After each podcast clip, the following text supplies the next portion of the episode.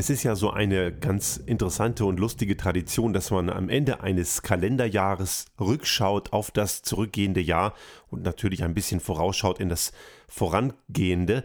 Allerdings ist das ja, als ehemaliger Astrophysiker muss ich das sagen, eigentlich ein bisschen komisch, denn es ist ja willkürlich, dass man irgendwann mal die Rotationsperiode der Erde um die Sonne als ein Jahr festgelegt hat und es ist auch absolut willkürlich, wann genau diese Periode vollendet sein soll. Nun ist es allerdings auch eine gute Tradition und für Menschen irgendwie auch eine schöne Angewohnheit, innezuhalten zu bestimmten Situationen, zu bestimmten Zeitpunkten im Laufe eines Jahres und so natürlich auch der Jahreswechsel im Kalendarium. Ja, und weil das so eine schöne, nette Tradition ist, auch wenn sie vielleicht sachlich unlogisch ist, aber Menschen sind nun mal keine logischen Wesen, möchten wir das an dieser Stelle auch tun.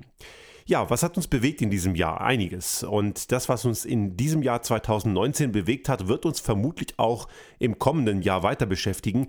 Denn wir haben im Wesentlichen gewisse Punkte identifiziert, die uns besonders wichtig waren in diesem Jahr. Und da darf natürlich das Thema Klimakatastrophe, Klimakrise, Klimawandel, wie auch immer man es nennen möchte, nicht fehlen. Ja, bei dem Punkt gehen ja die Wogen ein bisschen hoch.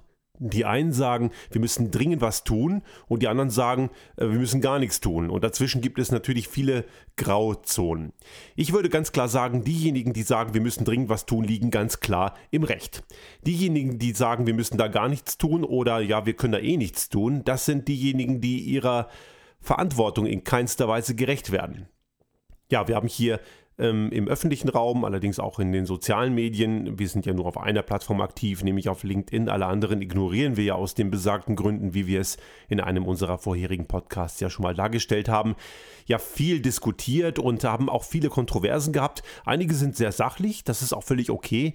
Andere wiederum sind wahnsinnig unsachlich und auch einfach an Blödheit kaum zu überbieten. Ähm, das ist allerdings ein anderes Thema, dazu kommen wir gleich. Tatsache ist, die Natur wird uns nicht mehr so wahnsinnig viel Zeit geben. Wir leben ja hier in den Bergen in Tirol, in den alpinen Regionen und wir können hier schon die Einflüsse von Klimawandel und von der menschgemachten Klimakatastrophe sehr direkt sehen. Also die Schneemenge ist hier sehr gering gemessen an der Jahreszeit. Äh, letztens hat einer bei LinkedIn ein Bild gepostet, wo man ein Satellitenbild der Alpen sieht. Ob das von jetzt ist, sei mal dahingestellt. Aber dieser Poster wollte damit sagen, was wollt ihr denn? Nichts mit Klimawandel, die Alpen sind ja schneebedeckt.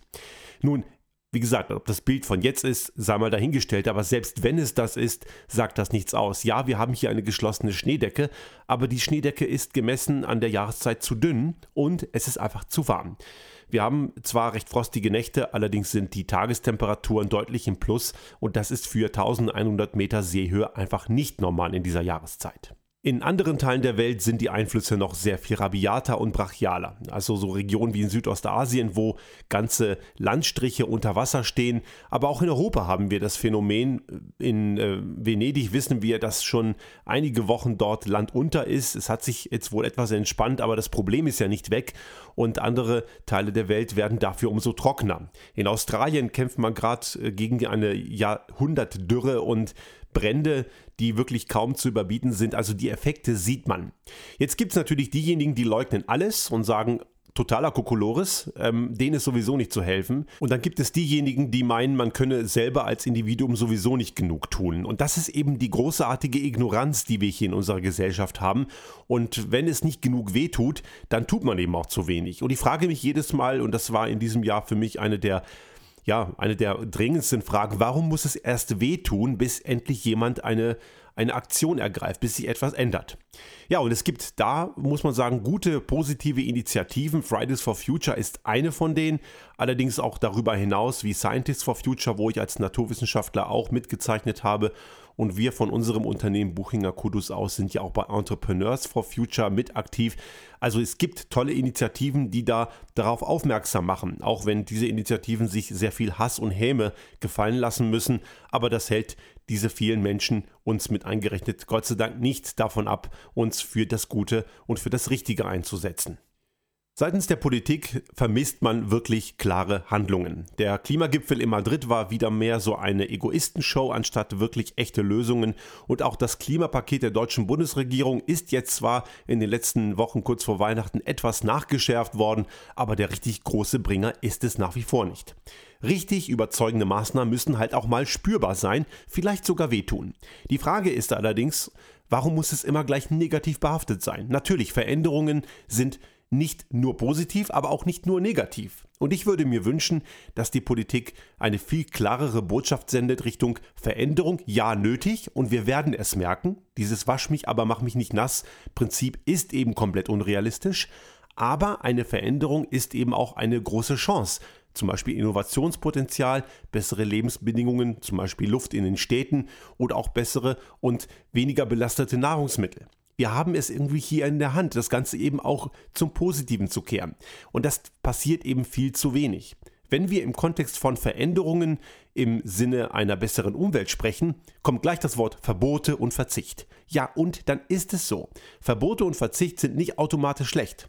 Und gerade diejenigen, die in dem Kontext von Umweltschutz immer wieder die böse, böse Verbotskultur anprangern, sind typischerweise genau diejenigen, die Verbote eigentlich ziemlich geil finden, denn wenn, sie es ihnen, wenn es ihnen nützt, dann sind sie sehr wohl die Vertreter von Law and Order und von Regeln und von Einhalten von Gesetzen.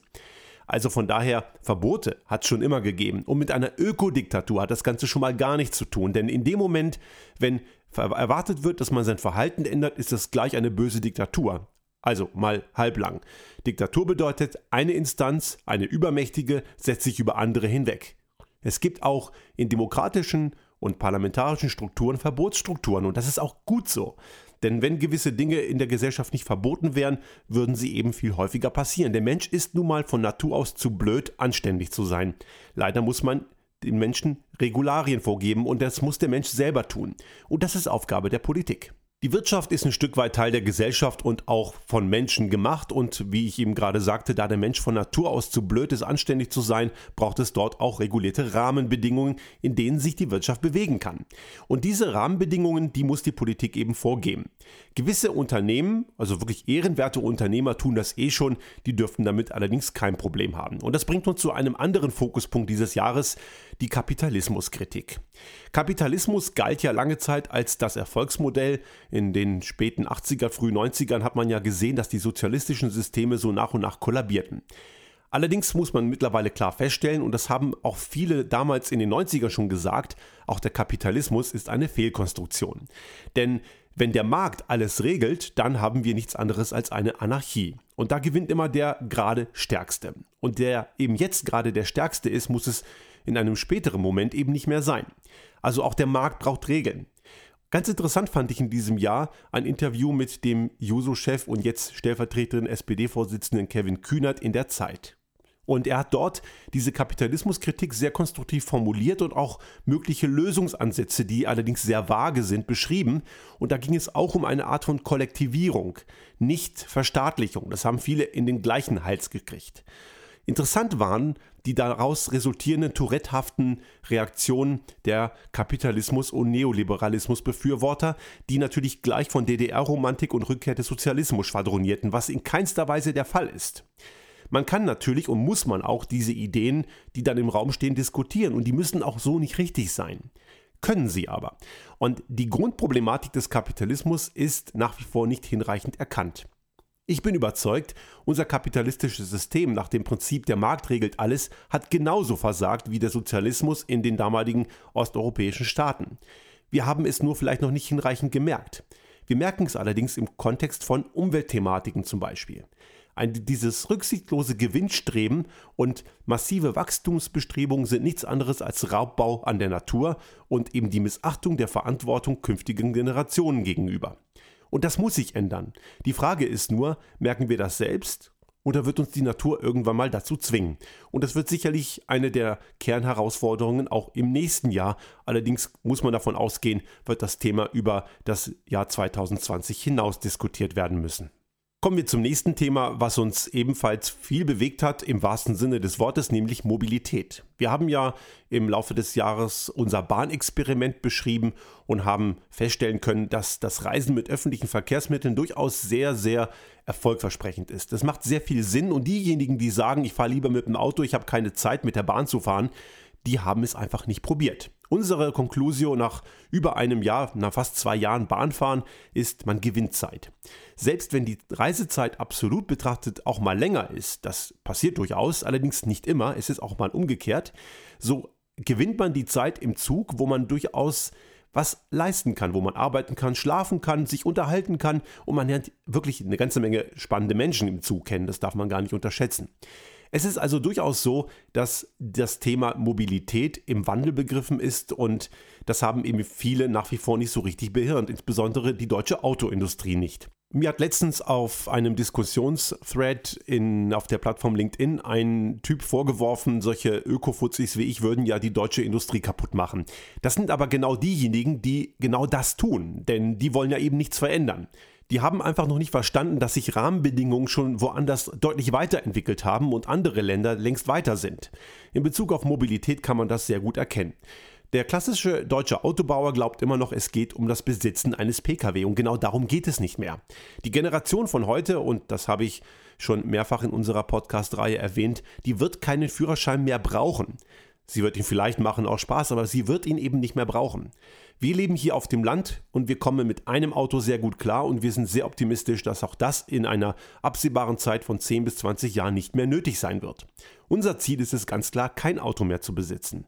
Und die Generation, die so tickt, wird immer größer und diejenigen, denen das ein Statussymbol ist und die es irgendwie anerkennend finden, mit einer protzigen Karre durch die Gegend zu fahren, die werden irgendwie immer weniger. Gott sei Dank muss man sagen, denn das sind Leute, die letzten Endes ihr, ihren Ego-Trip auf Kosten der Allgemeinheit durchführen. Und das kann es ja eigentlich nicht sein.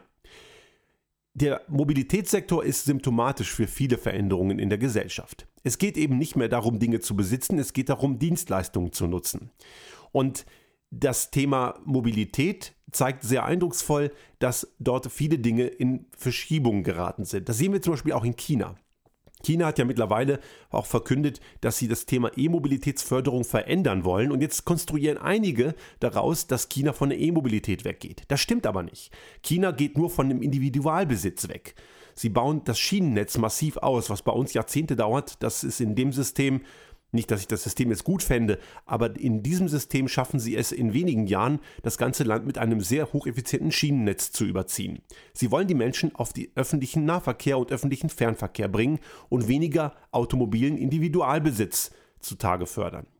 Das ist auch bei uns dringend nötig, denn während wir auf der einen Seite bei Maschinen und Anlagen in Wirtschaftsunternehmen auf die Effizienzbrille schauen und gucken, dass diese Anlagen gut genutzt sind, so akzeptieren wir im Kontext von Automobil eine wahnsinnige Verschwendung.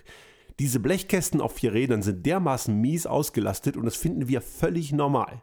Und das sind Dinge, die in bestimmten Kreisen sich jetzt zunehmend verändern, allerdings in weiten Teilen der Bevölkerung noch nicht angekommen sind. Und wenn man sich dann das Verhalten vieler Automobilbesitzer anschaut, dann muss man feststellen, Sprit ist anscheinend immer noch viel zu billig. Man lässt die Karre einfach laufen, während man in den Laden geht. Man rast wie die letzte Wildsau und man fährt einfach sinnlose Strecken. Also hier muss man ganz klar sagen, Anscheinend ist 1,20 Euro, 1,30 Euro oder was auch immer Sprit gerade kostet. Wir sind da ein bisschen raus, weil wir schon seit Jahren nicht mehr mit äh, fossilen Kraftstoffen fahren. Aber das scheint irgendwie immer noch zu wenig zu sein. Und auch, glaube ich, hier wird auch im Kontext von Umweltthematik im nächsten Jahr sicherlich einiges passieren. Und sogar in einem Land wie Deutschland, in dem das Rasen auf Autobahnen ungefähr den gleichen Stellenwert hat wie das Waffentragen in den USA und es wird irrtümlicherweise als Freiheit empfunden, wird gerade das Thema Tempolimit wieder diskutiert. Ich weiß, das ist ein mühsamer Weg und ob das nächstes Jahr wirklich mal kommt, ist auch fraglich. Aber ich glaube, es ist absehbar, dass auch sogar ein Land wie Deutschland irgendwann mal in der Zukunft ankommt und ein Tempolimit auf Autobahnen bekommen wird. Aber schauen wir mal. Ja, ein weiteres Thema, was uns massiv bewegt hat, ist das Thema Faktenresistenz wir haben wirklich feststellen müssen, dass es unheimlich schwer ist und ich habe da nach wie vor kein Rezept. Wie geht man mit Menschen um, die Fakten und sachliche Argumente komplett ignorieren? Wir haben das im Wesentlichen bei zwei Themen festgestellt. Einmal beim Thema Umweltschutz und Klimaschutz und einmal auch beim Thema E-Mobilität. Wir berichten ja sehr stark über unsere Erfahrungen, tauschen uns da aus. Und da gibt es zum Beispiel Leute, die haben zwar persönlich überhaupt keinerlei Erfahrung mit E-Mobilität, die lesen vielleicht mal was darüber, komischerweise vermutlich die falschen Sachen, aber maßen sich ein Urteil an. Und wenn dann Leute wie wir, und auch andere E-Autofahrer, die seit vielen Jahren elektrisch unterwegs sind, sagen, das stimmt so nicht. Wir haben die und die Erfahrungen gemacht, dann werden diese Erfahrungen komplett ignoriert und negiert und oft wird dann einfach behauptet, dass man so eine Art Schmetterlinge im Bauch hätte und man sei emotional kompromittiert und deswegen würde man die Nachteile ja gar nicht mehr sehen. So, so kann man natürlich jedes Argument wegwischen und es ist zum Teil wirklich schwierig, zu verstehen, warum sich Leute so ignorant eine Meinung anmaßen über etwas, wovon sie keine Ahnung haben. Beim Thema Umwelt ist es eine ähnliche Geschichte. Dort hat natürlich jeder so seine Erfahrungen, aber allerdings in unserer Gesellschaft hier haben die meisten noch nicht so starke, brachiale Erfahrungen mit Umweltproblemen gehabt. Das ist eher in anderen Teilen der Welt viel exzessiver und viel, viel deutlicher. Oder wenn sie Erfahrungen damit gemacht haben, dann werden sie vielleicht andere Ursachen dafür fälschlicherweise identifizieren. Aber das hat zum Beispiel äh, Christian Ehring von Extra 3 mal sehr schön gesagt. Wenn Sie einen Pickel haben und von 100 Ärzten sagen 99, das ist ein Pickel. Und ein Arzt sagt, das ist eine Landeboje für Aliens, damit sie die Anflugfahrt richtig finden. Dann halten gewisse Leute diese eine abstruse Meinung für eine gleichberechtigte Meinung zwischen den 99 anderen. So in etwa, das ist zwar ein etwas humoristisches Bild, aber so kann man sich das ganz gut erklären. Leute halten sich bei so gewissen Dingen einfach an so einem Strohhalm fest, der ihrer der ihrem Bild entspricht und sie wollen ums Verrecken die Fakten und die Tatsachen nicht erkennen. Warum? Weil sie ihnen unbequem sind.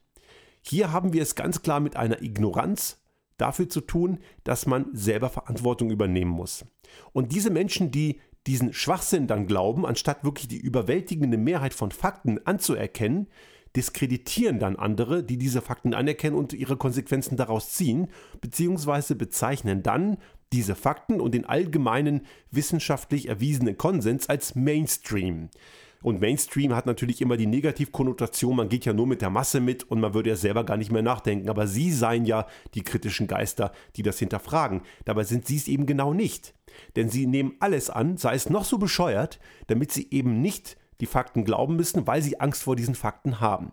Und das führt uns letzten Endes zu der Problematik, die wir in diesem Jahr massiv begegnen mussten, auch in vielen anderen Bereichen, dass Menschen ihre Selbstverantwortung gerne ignorieren. Sie haben einfach verdammte Angst davor. Und wenn diese Angst groß genug ist, dann sind eben Sachargumente, die können noch so gut sein, komplett wertlos.